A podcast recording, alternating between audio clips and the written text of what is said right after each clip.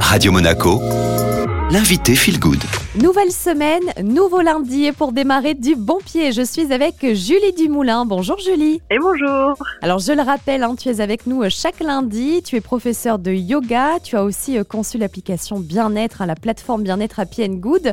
Tu es maintenant du côté de Bali et chaque lundi tu nous donnes tes bons conseils. Alors aujourd'hui on va parler des ingrédients à consommer chaque jour pour avoir une santé de fer. Tu vas nous en conseiller quatre aujourd'hui. Aujourd'hui il y a quatre ingrédients sur lesquels j'aimerais mettre l'accent. Ce sont des ingrédients que l'on peut trouver facilement partout et qui vont pouvoir être ajoutés à la plupart de nos repas. Le premier ingrédient, c'est le citron et le citron vert. C'est vrai qu'ils ont un goût quand même assez différent, mais tous les deux ont cet effet du coup alcalinisant, c'est-à-dire que ils vont euh, basifier nos repas, notre organisme, et ils sont riches en vitamine C. Ils ont aussi le pouvoir d'éliminer, d'aider à éliminer les toxines et d'aider à digérer. Donc ça, c'est très positif. On peut en mettre dans ses boissons, mais aussi sur ses salades, par exemple, en assaisonnement. Le deuxième ingrédient, c'est le cumin. Donc c'est une épice. Cette épice va stimuler aussi la digestion, éliminer les ballonnements. Donc si vous avez tendance à avoir des ballonnements après avoir mangé, ça va aider à lutter contre ça et ça va aussi euh, aider à lutter contre la constipation.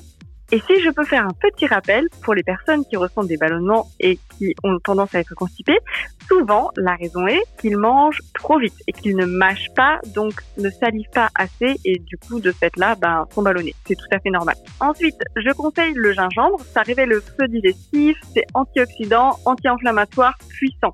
Donc très bénéfique. Aussi, on peut le consommer en infusion, mais aussi l'ajouter dans ses jus. Par exemple, on a un extracteur de jus à la maison, ou bien le mettre en épices si on n'a pas de gingembre frais ni d'extracteur.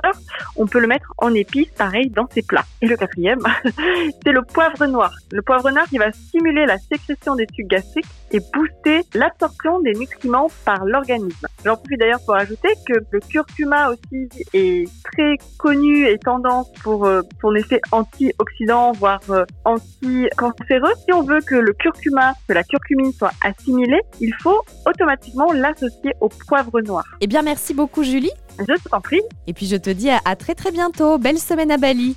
À très bientôt, bonne semaine. Une interview que vous retrouvez dans son intégralité sur les réseaux de Radio Monaco en podcast via Deezer ou encore Spotify. Et tout de suite, c'est le retour de la playlist Made in Monte Carlo.